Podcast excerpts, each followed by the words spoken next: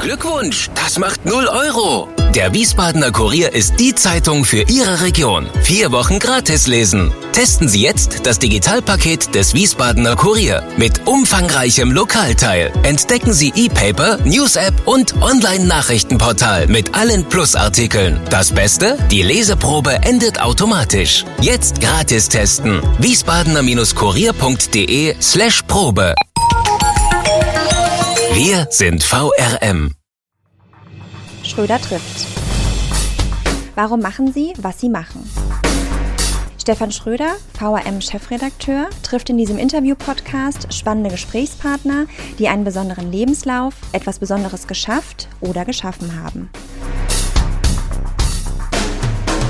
Willkommen beim Podcast Nummer 102 mit Canan Topçu. Hallo, Frau Topçu. Hallo. Ich darf hier in Hanau bei ihr zu Gast sein. Canan Topçu ist verheiratet, hat zwei Söhne und ihr Beruf, ja, es sind mehrere Berufe, sind Journalistin, Autorin und Dozentin.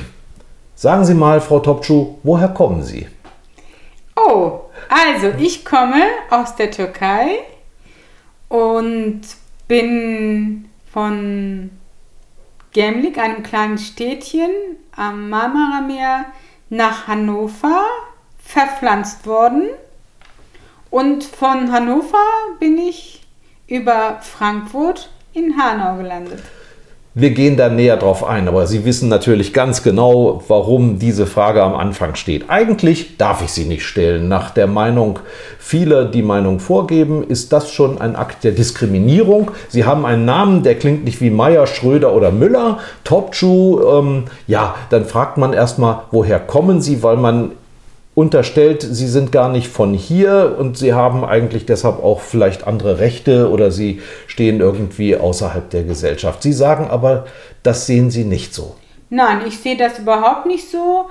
Was vielleicht hilfreich ist, dass diese Frage nicht unbedingt gleich zu Beginn gestellt wird, aber ich finde es absolut legitim und eigentlich auch erforderlich, dass diese Frage gestellt wird, weil wenn wir solche Fragen nicht stellen, bleiben die Fragen im Kopf und dann kann eigentlich das Kopfkino losgehen. Ja. Wenn aber die Antwort gegeben wurde, kann es ja dazu beitragen, dass ich meine Vorein Voreinstellungen, Vorurteile, äh, mein Kopfkino dann auch ein bisschen anders äh, äh, gestalten kann. Und die Antwort hilft auch allen, die in diesem Land leben, auch zu erkennen, dass eben ein Name wie Topchu durchaus von hier sein kann, wenn die Antwort dann eben auch dementsprechend ist. Also mhm. ich empfinde das nicht als eine ausgrenzende rassistische Frage. Es gibt aber Akteure in dem Antirassismusdiskurs, die unbedingt darauf bestehen, dass diese Frage nicht gestellt wird. Ähm, also Sie unterstellen im positiven Sinne Menschen, die so fragen, sogar eine Art von Empathie, nämlich Interesse für die Person. Genau, also ich gehe grundsätzlich erstmal davon aus, dass Menschen wohlwollend sind und unterstelle ihnen nicht, dass sie ausgrenzend diskriminierend sind oder rassistisch sind oder es böse meinen. Also das ist etwas, finde ich, ähm, was uns in dem Miteinander auch nicht gut tut, mit einer Vorannahme schon in den Dialog, in das mhm. Gespräch zu gehen. Ich versuche so unvoreingenommen und so frei wie möglich reinzugehen in den Dialog. Sie haben ein Buch geschrieben. Das heißt nicht mein Antirassismus, warum wir einander zuhören sollten, statt uns gegenseitig den Mund zu verbieten. Eine Ermutigung, bestimmt auch für Sie selber, unterstelle ich mal. Äh, und äh, Ihr Buch ist im ersten Teil sehr stark davon geprägt, dass Sie auch von sich und von Ihrer Herkunft erzählen. Sie stammen, haben Sie gerade schon gesagt, aus der Türkei, beziehungsweise die Familie stammt daher. Und es gibt da viele Bezüge zu dem, was Sie nachdenklich gemacht hat. Dass sie kommt, der Ort lag am Mama, oder liegt noch am Marmara-Meer. Und dann stellen Sie auf einmal fest, Ihre Großeltern, also ein Teil der Großeltern, spricht gar nicht von Haus aus Türkisch, sondern Serbokroatisch. Und das heißt, auch die sind da gar nicht ähm, heimisch gewesen, sondern umgesiedelt worden. Da hat man sie das alles erst im Laufe ihrer Recherchen für das Buch festgestellt? Also manches habe ich tatsächlich erst im Laufe meines äh, Schreibens festgestellt, weil ich dann ins Gespräch gegangen bin mit meinen Schwestern, mit meinem Vater und dann auch recherchiert habe und auch manches, was ich eben so wahrgenommen hatte, nochmal äh, rekapituliert. Äh, manches wusste ich aber dann schon aus einer Reise in die Türkei. Damals als junge Studentin bin ich mit meinem deutschen Freund, dem ich meine Heimat zeigen wollte, Heimat in Anführungsstrichen, ja. äh, in, in, diesen Ort nach Gemlik ähm, gereist. Und also das, ich kriege jetzt auch Gänsehaut, wenn ich davon erzähle, und stand dann vor dieser Moschee, die ich als Moschee auch so kannte, weil das immer von der Moschee die Rede war. Und mit meinem mit meiner Kenntnis, die ich dann in den Jahren als Studentin und auch in meiner äh, Abiturszeit mir angereichert hatte an kunstgeschichtlichen, habe ich erkannt, das ist doch keine äh, äh, Moscheearchitektur, das ist eine byzantinische Kirchenarchitektur. Ja, ja. Also und dann habe ich so angefangen, darum zu recherchieren und habe festgestellt, dass dieser Ort Gemlik eben ein ursprünglich äh, der Hafen von Nicea war und der Konzil von Nicea, den Kirchenleuten wird es bekannt sein und dass dann halt auch dort später äh, griechischstämmige und armenische Bevölkerung gelebt hat. Mhm. Und in diesem Stadtteil, in diesem Viertel, wo ich aufgewachsen bin, haben früher auch Armenier gelebt. Die sind aus ihren Häusern ver vertrieben worden und dann diese muslimische äh, Bewohner, die über den Bevölkerungsaustausch wiederum aus Griechenland dahin gekommen sind. Also warum ich diese Geschichten erzähle ist, also dieser erste Teil, dieser biografische Teil, der war eigentlich zuerst gar nicht so, so gedacht. Aber als ich so mir dann klar, als, es, als ich mir klar wurde, dass ich ein Buch über Antirassismus schreibe, äh, ist mir auch klar geworden, ich kann das aber nur glaubwürdig erklären, wenn ich auch erkläre, wer ich bin, wie ich mhm. geworden bin und warum ich diese Position habe. Und dann ist es viel biografischer geworden. Und dieses Biografische hat eigentlich zwei ähm, Gedanken, ähm, die ich da auch jenseits dieser Information über mich. Das eine ist, Migration ist ein Teil unserer Weltgeschichte. Und immer haben Menschen aus unterschiedlichen Gründen ihre Heimat verlassen müssen, sind von A nach B ähm, umgesiedelt worden, sind umgesiedelt. Und es ist immer auch mit Traumata und Trauer und Wünschen und Hoffnung verbunden. Ähm, das ist die eine Geschichte, die ich erzählen möchte. Und die zweite ist, anhand auch so meiner Biografie und auch den traumatischen Erlebnissen und den Diskriminierungserfahrungen, dass ähm, Migration und Flucht und Vertreibung auch diese Gesellschaft äh, immer begleiten wird. Es gibt kein Ende, auch wenn so Akteure wie aus den ähm, ja, also es gibt so eine Migrationsforscherin, Naika Vorotan und einige, die dann immer so von dieser postmigrantischen Gesellschaft sprechen. Wir sind nicht in einer postmigrantischen mhm. Gesellschaft. Diese migrantische Gesellschaft wird immer da sein. Irgendwie das, ist doch jeder irgendwo auf der Wanderschaft. Ja, genau, und dass eigentlich dann eben die, die Einheimischen, dass sie so eine Vorstellung davon bekommen, ohne dass das mit dem Zeigefinger ist, was es mit Menschen macht sprachlos, hilflos in eine, in eine Gesellschaft, in eine, in eine Kultur geworfen zu werden, die ihnen fremd ist.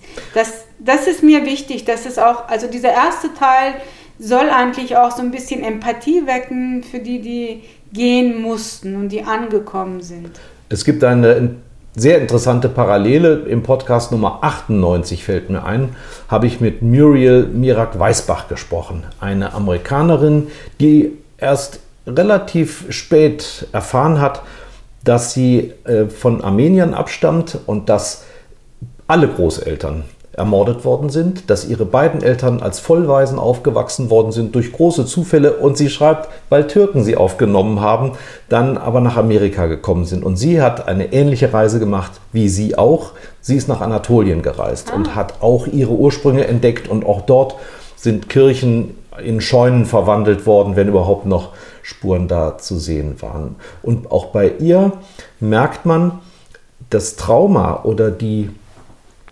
Auswirkungen dieses Geschehens ist auch bei den Enkeln noch zu spüren. Das ist bei Ihnen ja genauso gewesen. Ja. Ja. Die Gänsehaut, von der Sie schreiben, das überträgt sich ja irgendwo von Generation zu Generation, wie man es ursprünglich erst nur für die KZ-Insassen und Verfolgten des Nationalsozialismus mal untersucht hat. Also es gibt ja dieses transgenerative Trauma. Genau. Also das ist ja tatsächlich auch sehr erforscht inzwischen und das weiß man auch von der schwarzen Bevölkerung, dass also dieses transgenerative Trauma auch dann viele Schwarze äh, äh, begleitet.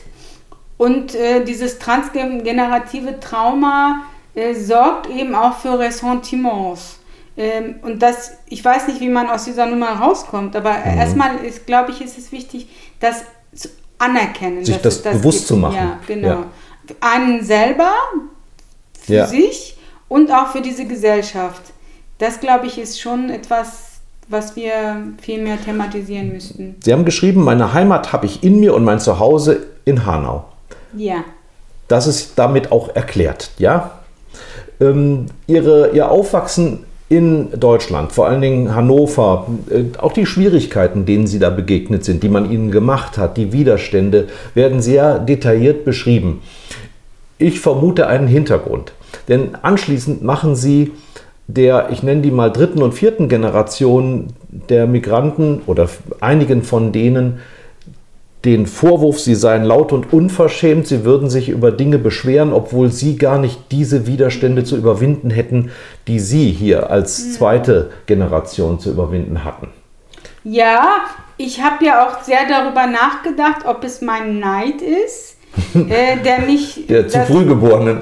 Ja, und dass quasi die Generation, der ich angehöre, die eben so die als Kind nach Deutschland gekommen ist oder mit den Eltern hier, dass wir es viel, viel, viel schwieriger hatten. Ja, und ich gehöre ja auch zu denen, die dann auch unglaublich dicke Bretter gebohrt hat, dass überhaupt äh, diese dritte, vierte Generation dann auch Nennen Sie mal Beispiele für die Bretter. naja, die, die, die dicken Bretter habe ich zumindest auch im Journalismus äh, gebohrt. Die, ich bin die ja die erste, erste, nicht aus Also- in Deutschland geborene Journalistin bei der Frankfurter Rundschau wahrscheinlich, ja, oder mit Migrationshintergrund. wie ich von verschiedenen Kollegen und Kolleginnen erfahren habe, bin ich die erste türkischstämmige Redakteurin bei einer überregionalen Tageszeitung. Und in meiner Ausbildung habe ich ja in Hannover bei der Hannoverschen Allgemeine Zeitung gemacht. Da war ich auch überhaupt die erste Journalistin mit Migrationsbiografie. Und haben mit den Jägern Schnaps getrunken. Genau. Ja, Ja, da wären Sie Lokalredakteurin. Da muss man alles war, können. Das war wirklich, also das ist ja auch etwas, von dem ich sehr profitiere. Ja, dieses, dieser Lokaljournalismus hat mich ja in Welten und zu Menschen gebracht, zu denen ich sonst gar keinen Zugang gehabt hätte. Und ich fand das unglaublich toll. Und auch so, ähm, ja, also ich glaube, ich mache mir ja oft Gedanken darüber, wa- warum bin ich so anders? Äh, Anders als wer? Anders als so meine Generation von türkischstämmigen Migranten. Ja. Ähm, die auch, sehr, also es gibt ja viele, die können auch tatsächlich gut Deutsch und sind auch hier in, in den Arbeitsmarkt integriert. Aber es gibt auch viele, die sind nicht sozial integriert. Die sind schon auch in ihrer Welt. Das ist ja auch völlig in Ordnung. Ich will es nicht bewerten, aber ich bin da anders. Und ich glaube, das hat auch was damit zu tun, dass ich in, in diese unterschiedlichen deutschen Welten auch über meinen Beruf reingekommen bin und auch einen Zugang äh, bekommen habe, das mich dann eben nicht mehr so fremdeln lässt.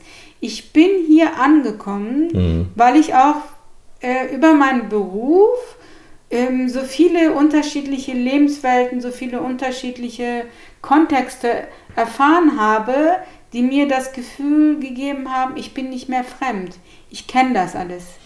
Aber Sie müssen auch neudeutsch eine gewisse Resilienz haben, denn Sie haben ja auch viele Verletzungen erfahren. Das sind Szenen in der Schule. Ich glaube, der Begriff Kümmeltürke ist gefallen und solche Dinge.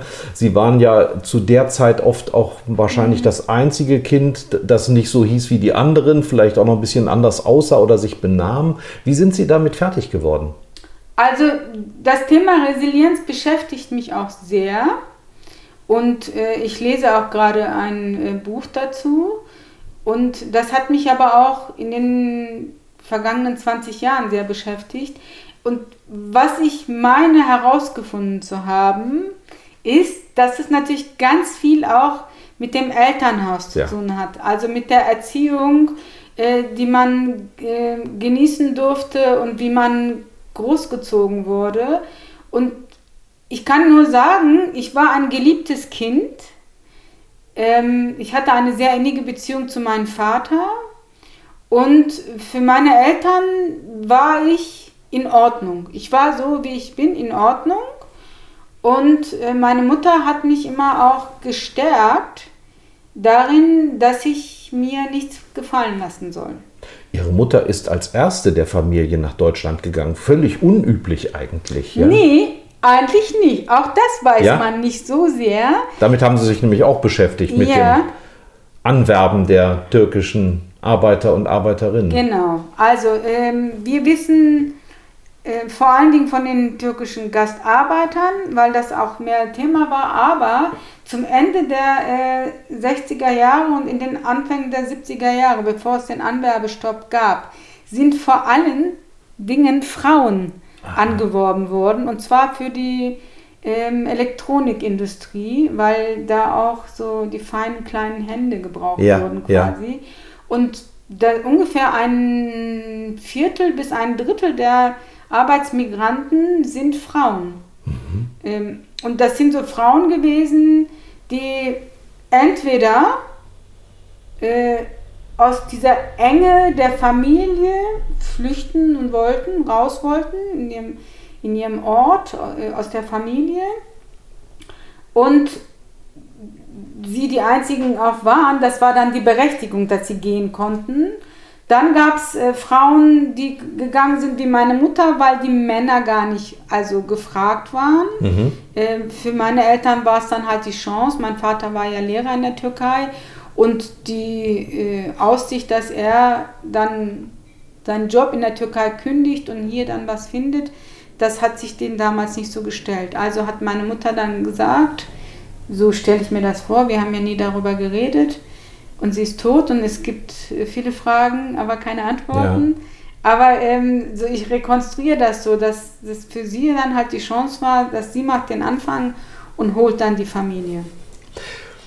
Sie sind in vielerlei Hinsicht nicht den Klischees entsprechend. Das haben wir jetzt schon festgestellt. Und Sie sagen auch, obwohl Sie ja so viele Bretter gebohrt haben, Sie sind keine Revolutionärin.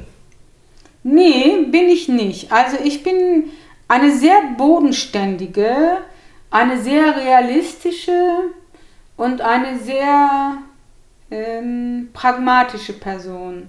Und ich bin aber auch so wie, das sage ich immer zu meinem Mann, ich bin so ein bisschen wie eine Schachspielerin. Also bevor ich einen Zug mache, überlege ich, was könnte welche ähm, Reaktion, welche Funktion das haben und ähm, mache dann sozusagen diesen Zug. Und manchmal ist es dann aber so, dass ich sage, nee, das ist mir jetzt wichtig, egal was komme. Ich mache das oder ich sage das. Und dann muss ich mit diesen Konsequenzen auch rechnen. Ähm, ich bin keine Revolutionärin, weil die Weltgeschichte zeigt uns ja, dass A, der Kommunismus nicht funktioniert hat, dass es immer ein Ungleichgewicht gibt zwischen den Mächtigen und den Unmächtigen den äh, Reichen und den äh, weniger Reichen und den Armen und äh, dass es immer so ein Machtverhältnis gibt. Mhm. In diesen Antirassismus-Diskursen gibt es ja so unterschiedliche Stränge. Der eine Strang beschäftigt sich mit Machtverhältnissen und da überlege ich dann immer, denke, ja, also wie würde es denn sein, wenn die, die jetzt diese Machtverhältnisse kritisieren und das Ungleichgewicht ähm, anprangern, äh, wären sie dann ganz anders, wenn sie dann an diesen Stellen wären, wenn sie also dann diese Machtposition haben. Ich weiß es nicht. Ich habe auch manchmal das Gefühl, dass ja Menschen äh, durchaus dazu neigen, dass wenn sie eine machtvolle Position haben, auch ihren Charakter ändern. Damit nicht fertig werden ja. mit der Verantwortung. Ja, ja also deswegen denke ich immer, äh, äh, ich würde so eine Bewegung nicht unterstützen können, weil ich nicht daran glaube, dass sozusagen wir ein Gleichgewicht äh, haben werden. Also das zeigt einfach die Weltgeschichte. Gut, und man muss mit Widersprüchen leben und differenzieren. Das habe ich aus Ihrem Buch gelernt. Äh, Sie, Sie schätzen, sie respektieren durchaus den Einfluss äh, von weißen alten Männern, weil sie sagen, ausgerechnet die haben mir die Chance gegeben, beispielsweise in der Rundschau zu arbeiten, wo sie, wie wir vorhin festgestellt haben, mehr als ein Jahrzehnt als Redakteurin tätig waren. Ähm, sie sind gegen eine Quote. Äh, und sie machen inzwischen auch sehr äh, kritische Bemerkungen zu dem, was Sie mitgegründet haben, zu den neuen deutschen Medienmachern, ja. die einen Sprachkanon entwickelt haben, wie man mit Migranten oder Menschen, die hierher gekommen sind oder einen Migrationshintergrund haben, in den Medien beispielsweise benennen sollte oder wie man mit bestimmten Vorgängen da umgehen sollte. Ähm, das passt zu der These. Aber ähm, Sie sind ja zwar keine Revolutionärin, aber sie sind beteiligt an sehr vielen Veränderungen. Sie haben sich ja trotzdem auf den Weg gemacht und sind mitverantwortlich. Also es ist ja ein bisschen anmaßend, über sich etwas zu sagen, was habe ich alles geleistet. Also ich bin natürlich nicht, äh, habe nicht alleine das alles gewuppt, sondern auch mit vielen Mitstreitern und Mitstreiterinnen. Aber im Rückblick denke ich dann schon, ich war Teil dieser Menschen, die auch zu positiven gesellschaftlichen Veränderungen in diesem Land beigetragen haben. Also, dass, dass die Medien sich geöffnet haben, äh, dass wir eine, so ein Bewusstsein für äh, Minderheiten entwickelt haben, dass wir für Solidarität uns engagieren, dass wir uns für eine gerechtere Gesellschaft engagieren, dass wir uns gegen Diskriminierung aufstellen und auch äh, das Wort erheben. Also das sind ja ganz viele Gruppen auch gewesen seit den 70er Jahren ähm, mit dem Erkennen, dass Menschen, die zum Arbeiten gekommen sind, auch hier bleiben, haben sich ja in den Gewerkschaften, in den Kirchen, in vielen Organisationen ja auch äh, Kräfte gesammelt, die auch dann für, für die Rechte der äh, Minderheiten sich engagiert haben. Sie plädieren dafür, dass man sich auch intensiver mit der Geschichte der Migration beschäftigt. Gerade haben Sie ein Beispiel dafür gegeben, das Anwerbeabkommen 1961. Was ist da überhaupt konkret passiert? 61 jetzt äh, türkische Bürger, die kamen. Sie sind vielfältig tätig. Sie haben äh, eine Dozentur bei der Hochschule für Polizei, unterrichten Polizisten. Nee, nee, das müssen wir kurz, kurz. Die Geschichte würde ich gerne erzählen. Ja, her damit. Also, äh, ich bin an der Hochschule für Polizei und Verwaltung und angefangen habe ich in dem Bereich Polizei und habe tatsächlich in Wiesbaden und später dann in ähm, Mülheim hier äh, angehende Polizisten unterrichtet und zwar im wissenschaftlichen Arbeiten. Und dann kam der Bereich Verwaltung dazu und es gab dann einen ziemlichen Eklat in einem der Kurse, die ich bei den Polizisten gegeben habe.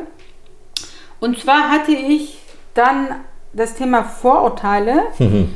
Ich wollte gerne, dass die einen Text schreiben zum Thema Vorurteile und hatte da ein Video gezeigt, in dem der Konfliktforscher Andreas Zick zu Wort kommt.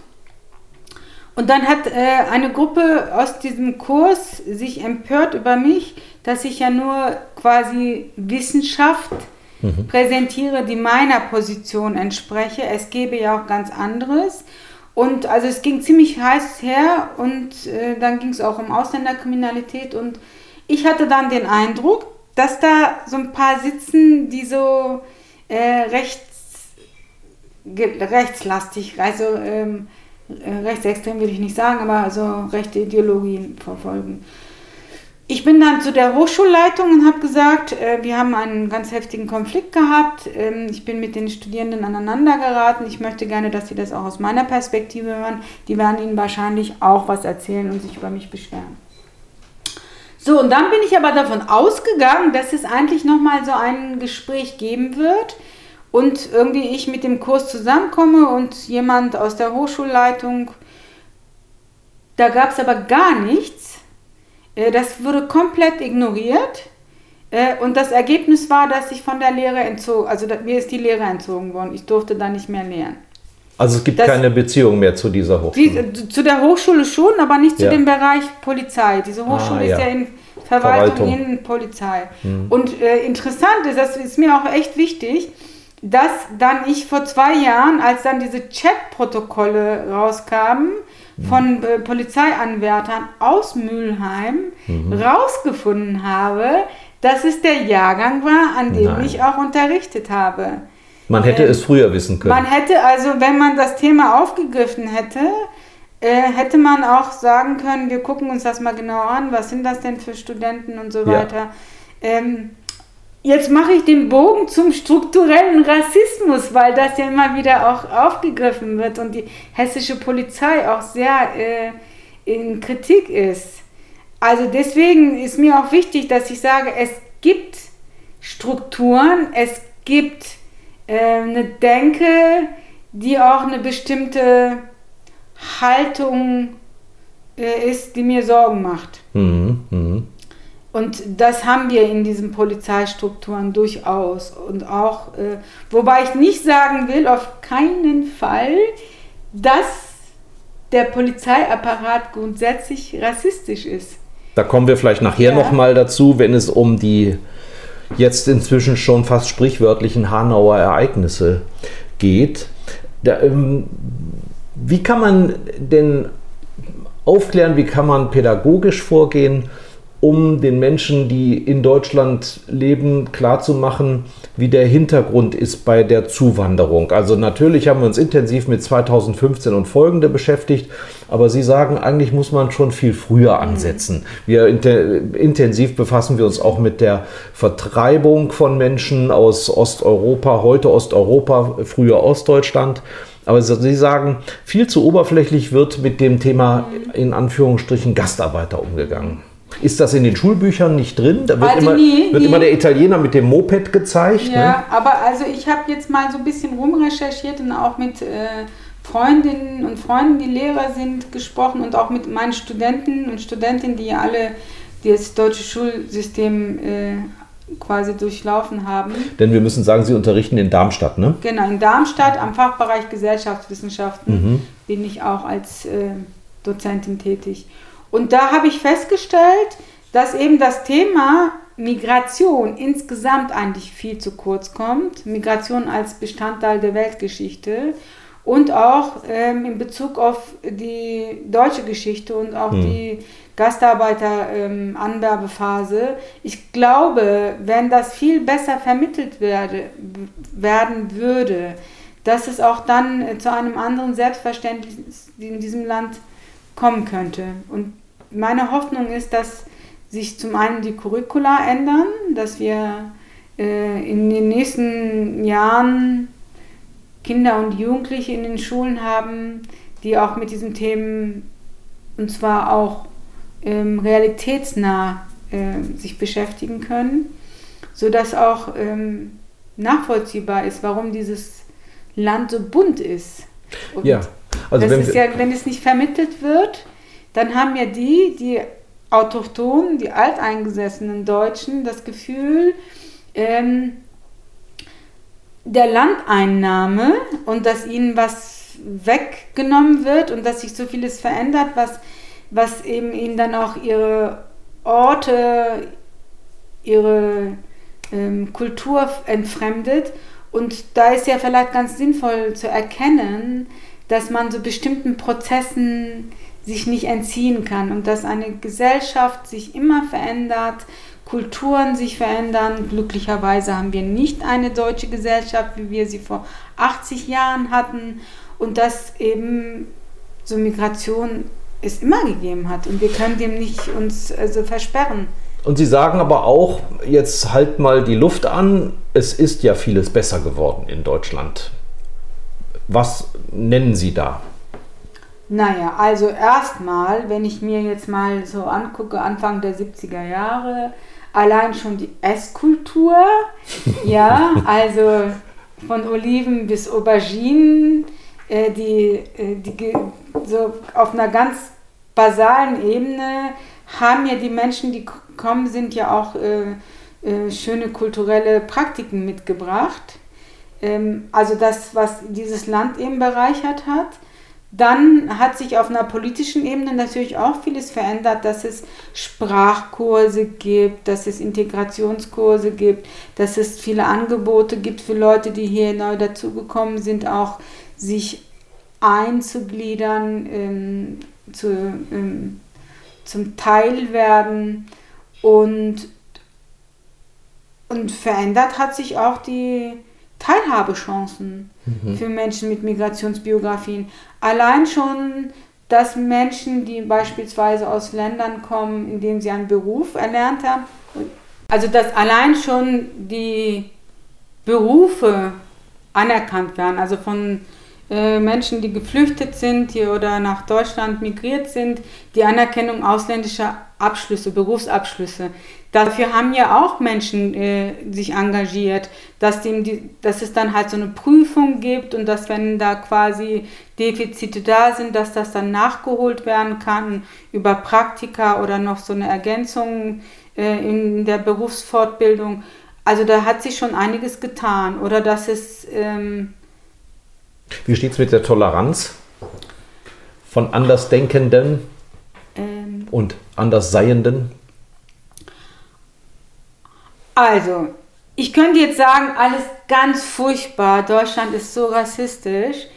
Oder ich könnte sagen, also wir sind viel toleranter geworden. Und es kommt ja mal darauf an, aus welcher Perspektive Sie sich äh, die Entwicklung anschauen. Und wir kennen ja das aus der Psychologie. Es gibt so einen Confirmation Bias, heißt das. Das heißt, ich sehe nur Dinge, die ich sehen will und ich sehe und gucke mir auch nur die Dinge an, weil ich mich mit meiner Vorannahme bestätigen möchte. Also wenn ich ähm, meine These habe, Deutschland ist rassistisch, dann werde ich ganz viele Elemente finden, Ereignisse finden, politische Prozesse, die meine These bestätigen, dass es ein rassistisches Land ist. Wenn ich aber sage, es hat sich sehr vieles zum Positiven entwickelt, finde ich auch und erkenne ich auch vieles, was zum Positiven äh, sich entwickelt hat. Und ich sehe, dass sich dieses Land ähm, sehr zum Positiven auch entwickelt hat. Ich sehe aber auch, dass es eine, ähm, ja, eine besorgniserregende Gruppe von Herkunftsdeutschen gibt, die sich den rechten Ideologien äh, zuwenden, sich davon angezogen fühlen und auch so das Gefühl haben, ihr, ihr Land, ihre Heimat wird okkupiert. Und ich finde, dass wir das ernst nehmen müssen und uns angucken müssen, woher kommen diese Sorgen sind diese Sorgen berechtigt? Sind das Leute, mit denen man noch sprechen kann? Kann ich sie mit Argumenten oder durch das Mitnehmen in das Leben äh, noch von einer anderen Perspektive auf dieses Land überzeugen? Oder sind das so schon ideologisch verbrämte Menschen, wo der Hopfen und Malz verloren ist? Ich, ich mache das relativ intuitiv, folge meinen siebten Sinn und versuche mit Menschen ins Gespräch zu kommen. Und wenn ich aber das Gefühl habe, oh, das kostet mich zu viel Energie, hm. da werde ich nichts ändern können, dann lasse ich das. Es könnte ja sein, dass auch falsche Freunde Ihnen jetzt zuwachsen nach diesem Buch. Wir müssen ja nachher noch mal klären, was Sie unter den Antirassisten verstehen, denen Sie nicht folgen. Was zur Folge haben könnte, dass Leute sagen, endlich sagt es mal einer. Hm. Ja, also während des Schreibprozesses hatte ich natürlich auch den Gedanken und es haben ja auch einige Leute mir gesagt, oh, oh, oh, ob du dir einen Gefallen damit tust, äh, du wirst dann die ganzen AfD-Leute äh, auf deiner Facebook-Seite als Follower haben oder sie werden dich äh, bejubeln, weil es endlich sagt mal einer. Also ich denke folgendes. Also vorher muss ich vielleicht sagen, ich weiß vieles nicht. Ich denke mir vieles und eine gewisse Lebenserfahrung und ich habe übrigens auch lange eine Analyse gemacht und eine Psychotherapie gemacht, habe mich sehr intensiv mit mir beschäftigt und auch mit den Mechanismen des äh, menschlichen Handelns. Und daraus geleitet habe ich äh, für mich, ähm, es kann nicht sein, für mich nicht, dass ich ähm, das, was ich zu kritisieren habe, für mich behalte, mhm. aus Sorge, dass die Falschen zu meinen Freunden werden oder mich als Referenz benutzen, um ihre rechte Ideologie quasi zu vermarkten. Das ist ein Dilemma, das lässt sich nicht so ohne ja, weiteres auflösen. Eindeutig.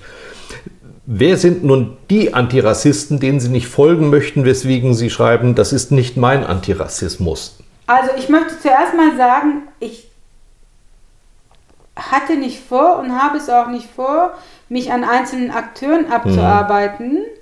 In dem Buch habe ich lediglich an zwei Stellen dann auch mal äh, welche genannt, weil es sehr relevant war.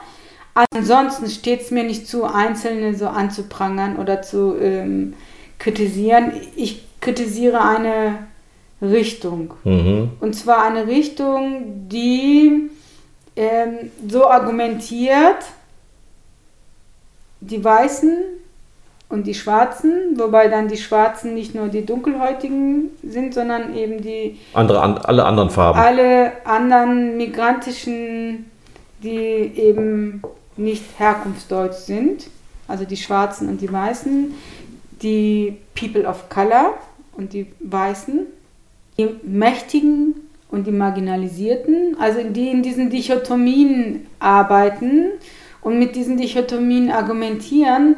Und ich weiß aus meiner eigenen Lebensgeschichte und aber auch als äh, jemand, die auch Geschichte studiert hat und sich auch damit Geschichten äh, beschäftigt, dass die deutsche Gesellschaft nach diesen Kategorien gar nicht aufgeteilt werden kann. Es gibt nicht die Weißen, es gibt nicht die People of Color, weil auch die quasi diese People of Color auch einen Prozess durchlaufen haben, einen kulturellen, einen ökonomischen und gar nicht mehr in dieser marginalisierten und in dieser äh, entrechteten Gruppe sind und auch sich da gar nicht auch zugehörig fühlen. Und ähm, deswegen äh, bin ich nicht bei den Antirassisten, die sozusagen äh, immer die Weißen als Feindbild äh, oder auch die Mehrheitsgesellschaft als die Privilegierten sehen. Also wörtlich genommen dieses Schwarz-Weiß-Denken. Genau.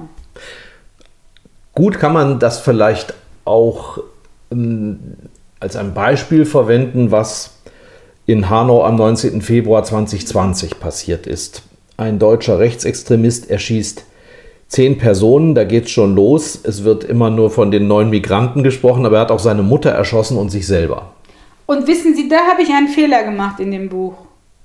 Ich habe die Mutter ausgespart. Hm. Da hatte ich auch einen blinden Fleck und mich darauf hingewiesen hat eine Pastorin, die mir geschrieben hat und die mir mit mir in Dialog gegangen ist und mich gefragt hat, warum ich eigentlich immer nur von den neuen Opfern. Äh, ja, aber schreibe. man muss auch genau nachrechnen und die Namen nachzählen, um darauf zu kommen.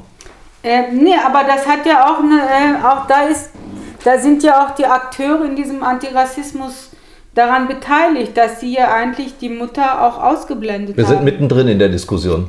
Wir sind mittendrin ja. und ich werde mir Feinde machen, weil ich jetzt Positionen vertreten werde, äh, mit denen ich ziemlich alleine bin und ich stehe aber dazu.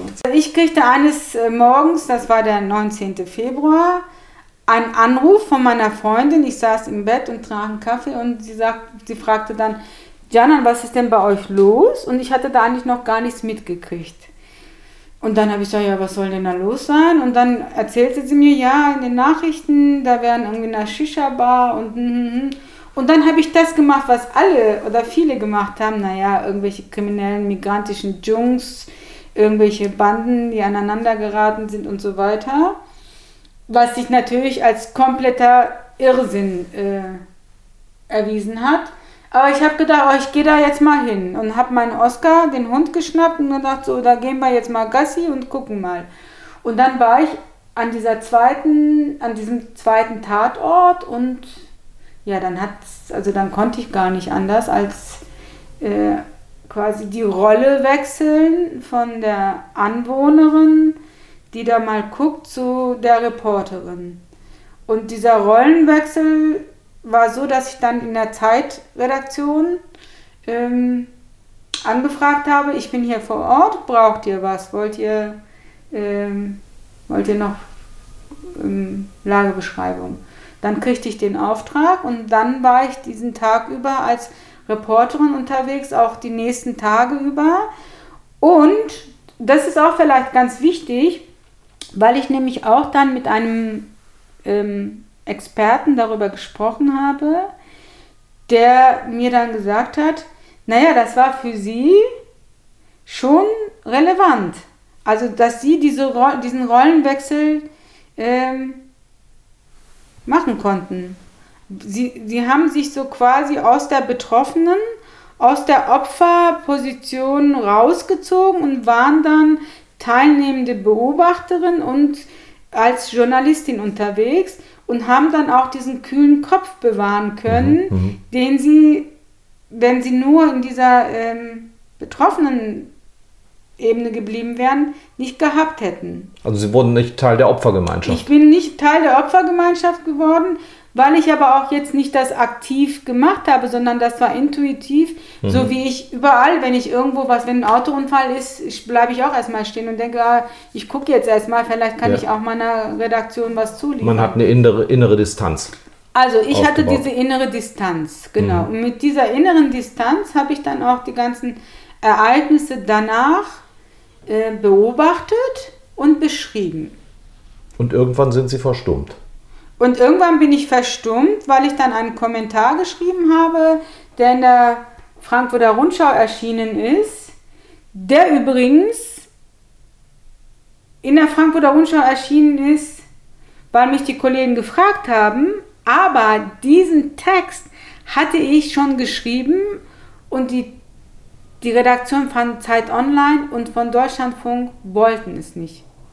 Mhm weil ihnen meine Position, meine äh, Kritik an den Abläufen der, ähm, der Trauergemeinden, der türkischen Organisationen und auch der antirassistischen Akteure, ähm, damit wollten sie nicht raus. Grob gesagt war einer ihrer wesentlichen Vorwürfe, dass der Tod von Menschen instrumentalisiert worden ist für Ideologien. Genau. Und die Frankfurter Rundschau, da hatte mich eine Kollegin, mit der ich auch, als ich noch Redakteurin war, gut zusammengearbeitet habe, angerufen und hat mich gefragt, ob ich nicht einen Gastbeitrag liefern kann. Dann habe ich gesagt, ja, mache ich.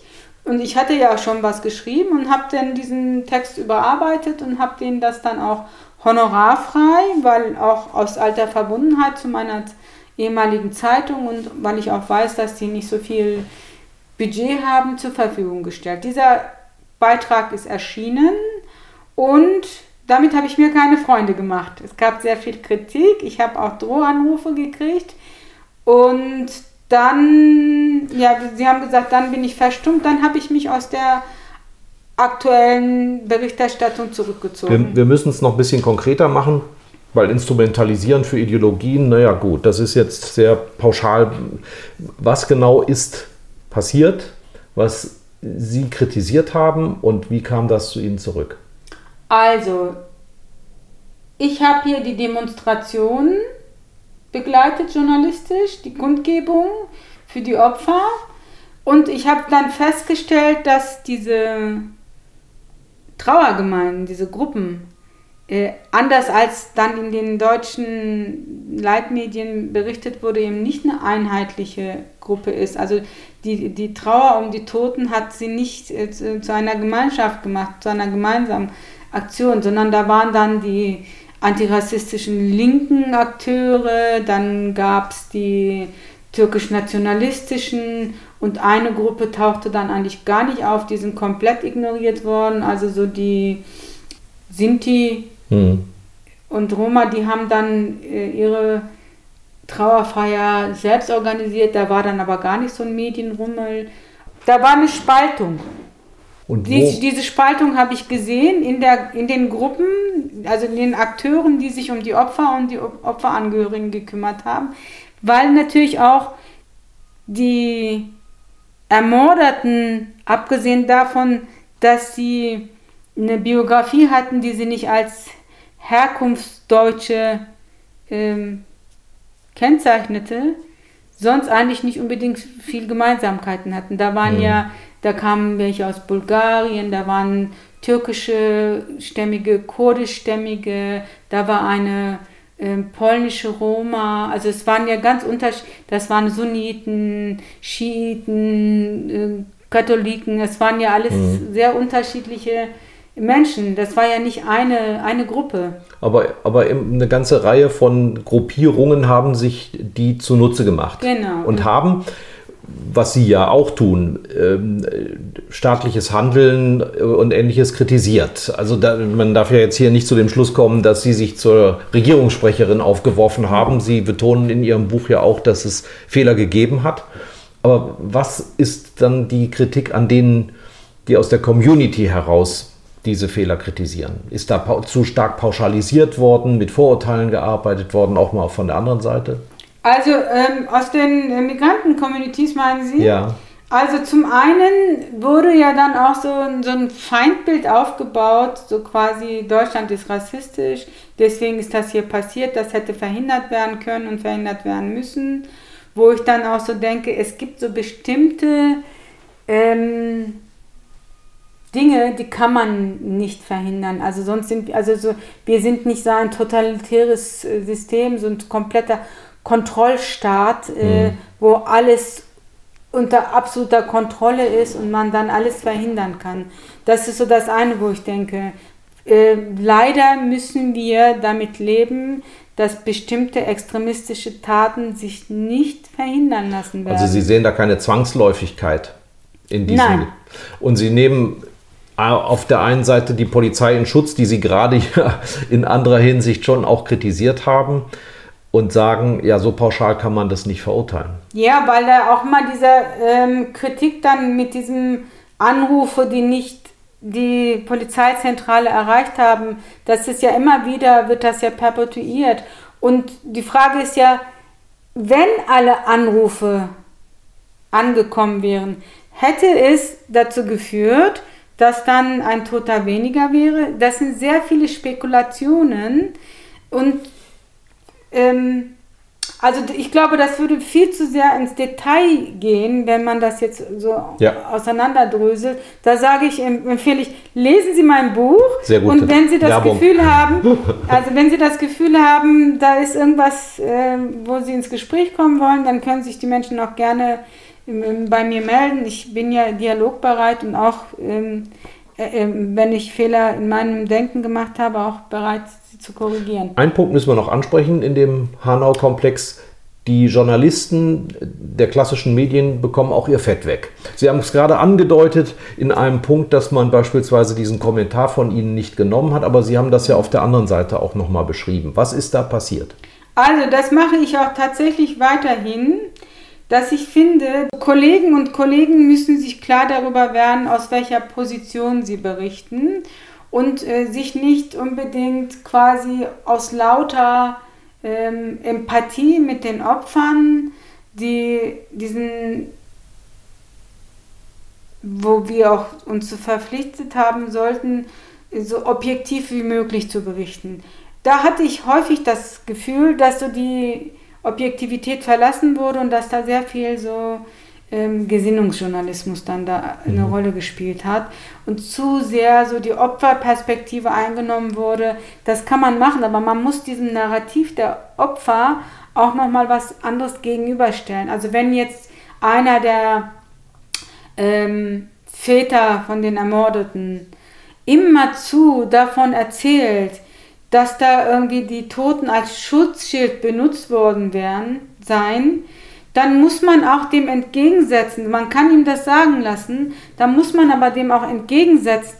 Nein, sie sind nicht als Schutzschild benutzt worden, sondern das ist das, was man, wenn man ein Rettungssanitäter ist, lernt. Das erste ist, dass ich mich erstmal selbst schützen muss, äh, damit ich dann andere Leben retten kann. Was nützt es, wenn der Rettungssanitäter quasi äh, erwischt wird Auch noch und tot sagt, ist. ja, Hm. also das sind so ganz Basics, finde ich. Da hätte man dann immer wieder sagen müssen, ja, Herr Kotowitsch, das ist der Vater, der das mal gemacht hat, ähm, wir hören Ihnen zu, Sie sagen das, dann holt man aber nochmal die andere Perspektive hm. und sagt, was hat das denn eigentlich mit diesem Vorwurf auf sich? Mhm. Ja? Und da sind also, da sind einfach so Statements und Vorwürfe und Angriffe einfach nur stehen gelassen worden. Ich sage ja nicht, dass man sie nicht berichten sollte, aber zum seriösen Journalismus gehört ja eigentlich immer auch nochmal zu gucken, gibt es da noch eine andere Perspektive und wie, wie sieht das die Polizei? Und da sind wiederum auch Fehler gemacht worden, finde ich. Zwei Fehler. Das eine, der erste Fehler ist, dass es viel, viel früher informelle Treffen hätte geben müssen mit den Opferangehörigen und den aus der ähm, Polizei, Rettungsdienst, allen diesen Auch Politik wahrscheinlich. ja, auch Politik, die alle da im- involviert waren, informelle Treffen, die gar nicht durch die Medien durchgekaut werden, dass aber quasi diesen Menschen erstmal zugehört wird. Mhm. Informell. Und mit ihnen über ihre Sorgen gesprochen wird und einen, einen Dialog gibt, auch mit dem Rettungssanitäter und dem Polizisten, dass die an einem Tisch sitzen und sagen können, so, ihr fühltet euch von uns ähm, quasi wie Täter behandelt, aber unsere Perspektive ist so, wir sind zu einem Einsatz gerufen worden. Wir wussten gar nicht, was Sache ist und ob wer Täter ist und wer noch mit Täter ist und so. Das wussten wir nicht. Auch die Erklärung, warum die Leichen obduziert worden sind. Ja, und das solche ist ja auch etwas, also da rege ich mich ja immer noch auf, obwohl ich mich immer bemühe, mich nicht aufzuregen. Ähm, ich habe bei der Staatsanwaltschaft angerufen und habe gesagt, was ist denn das, was hat denn das damit auf sich? Dann hat mir der Staatsanwalt gesagt, Frau Topce, Sie sind die erste Journalistin, die anruft. Und ich habe nach über einem Jahr, als ich an dem Buch schrieb, angerufen und habe gehört, was hat denn das damit auf sich? Dann hat er gesagt, also Obduktionen sind von der Staatsanwaltschaft angeordnet. Das sind Maßnahmen, um schnell reagieren zu können, um zu finden, rauszufinden, war das ein Projektil, was weiß ich. Äh, da fragen wir nie, wir holen, also das gehört, ist Bestandteil der Ermittlung. Da wird nie um Genehmigung der Angehörigen gefragt. Das hat Ne? nichts mit dem Status der Opfer Ja, in diesem nee, Fall zu tun. gar nicht, ja. Aber dieses Narrativ haben die Kollegen von den Medien fortgesetzt. Ihr Vorwurf ist ja darin auch enthalten. Man hätte es den Angehörigen erklären können. Und das ist nicht geschehen. Also was für die Staatsanwaltschaft normal ist, ist für einen Angehörigen in keinem Fall normal. Dass der Leichnam des Angehörigen nicht freigegeben wird, dass mit dem irgendwas passiert. Ja, das ist ja der Vorwurf, den ich dann an die äh, politisch Verantwortlichen und auch an die äh, Justiz mache. Das ist nicht das, was meine ich, was ich meine mit diesem informellen Ganz genau, vorher. ja. Einfach, das ist eben, also da haben die komplett versagt. Hm. Ähm, da finde ich, hätte Deutschland, hätte auch eine hessische Landesregierung weiter sein können, Hm. dass man so einen ähm, Notplan schon hat, weil es gab ja schon äh, Breitscheidplatz und es gab ja schon verschiedenste Attentate vorher, dass man auf solche Situationen gewappnet ist und weiß und Plan A, wie gehen wir mit Opferangehörigen um, was ist die angemessene Ansprache, das hat gefehlt. Ähm, und weil das gefehlt hat, hat dann die äh, Initiative 19. Februar daraus unglaublich viel Energie geschöpft, um dann mit diesem Anspruch, wir fordern lückenlose Aufklärung, Politik zu machen, wo ich dann denke, auch das müssen wir akzeptieren. Es gibt keine lückenlose Aufklärung. Es gibt Fragen, auf die wir keine Antworten Hm. finden werden. Und damit und da geht es darum, dass man den Opferangehörigen das vermittelt, damit sie auch in Ruhe trauern können. Wenn aber immer wieder das gepusht wird mhm. und diese Energie der Aktivisten auf Kosten der Opferangehörigen äh, stattfindet, finde ich, das ist dann nicht mehr in Ordnung und das ist nicht mein Antirassismus.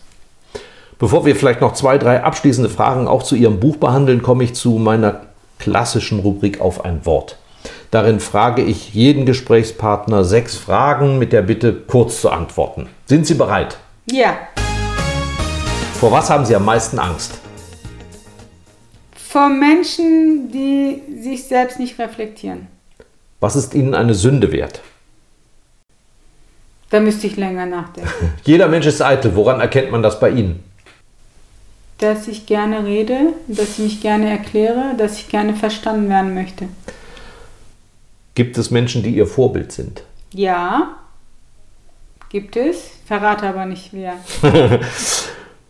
Hätten Sie beruflich auch etwas anderes machen können? Gab es ja. eine Alternative? Ja, im Nachhinein würde ich gerne entweder Psychologin sein oder ich würde gerne in die Hirnforschung gehen. Mhm. Ihr größter Wunsch fürs Alter? In, in Würde altern und in Würde bedeutungslos werden. ja, das letzte gefällt mir besonders gut. Gab es Reaktionen auf das Buch? Wenn ja, welche?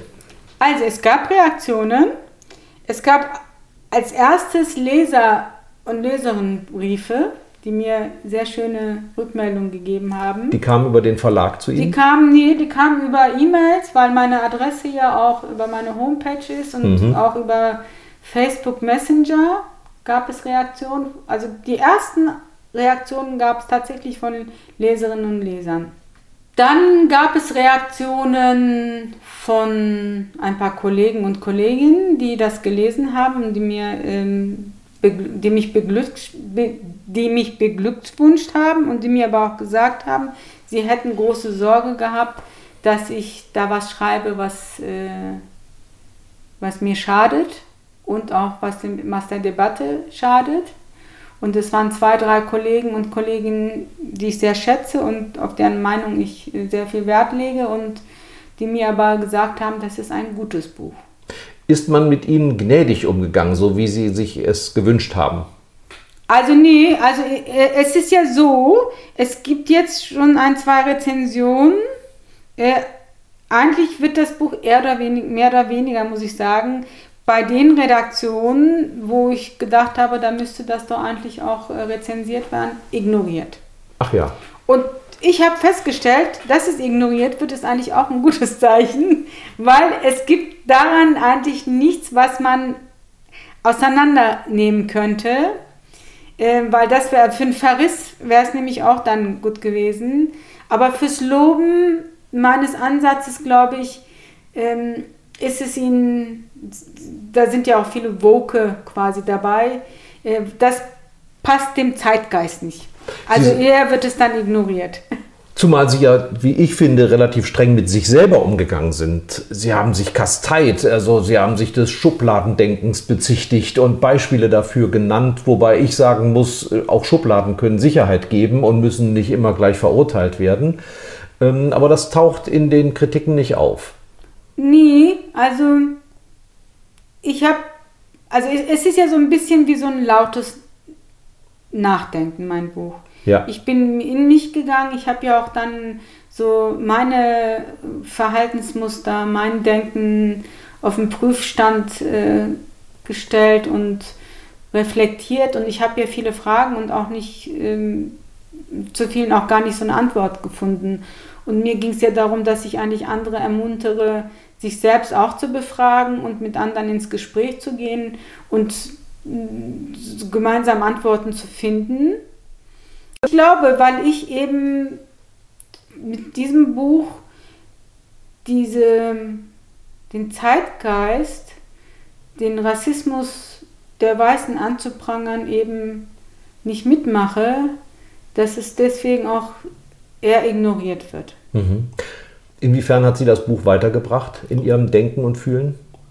Oh, das ist eine gute Frage.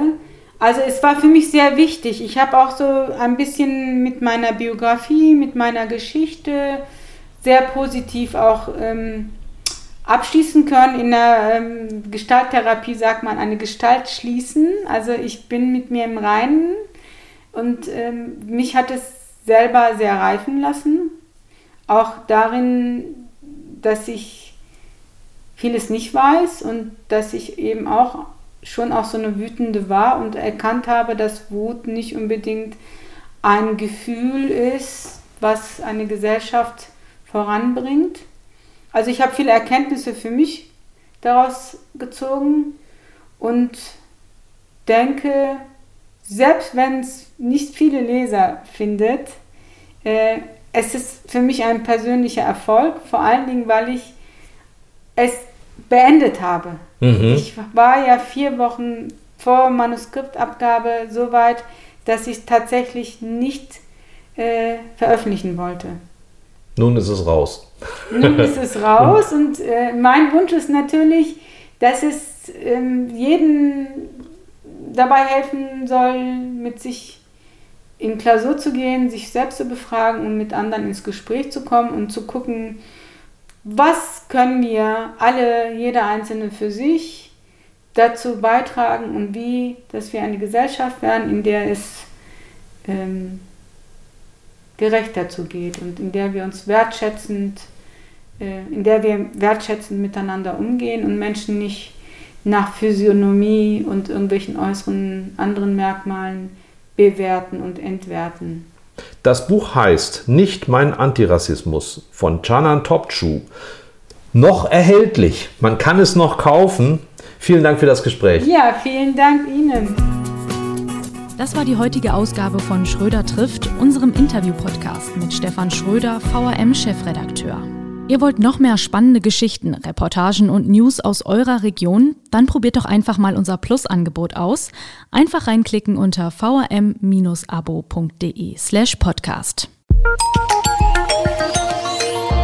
Ein Angebot der VRM.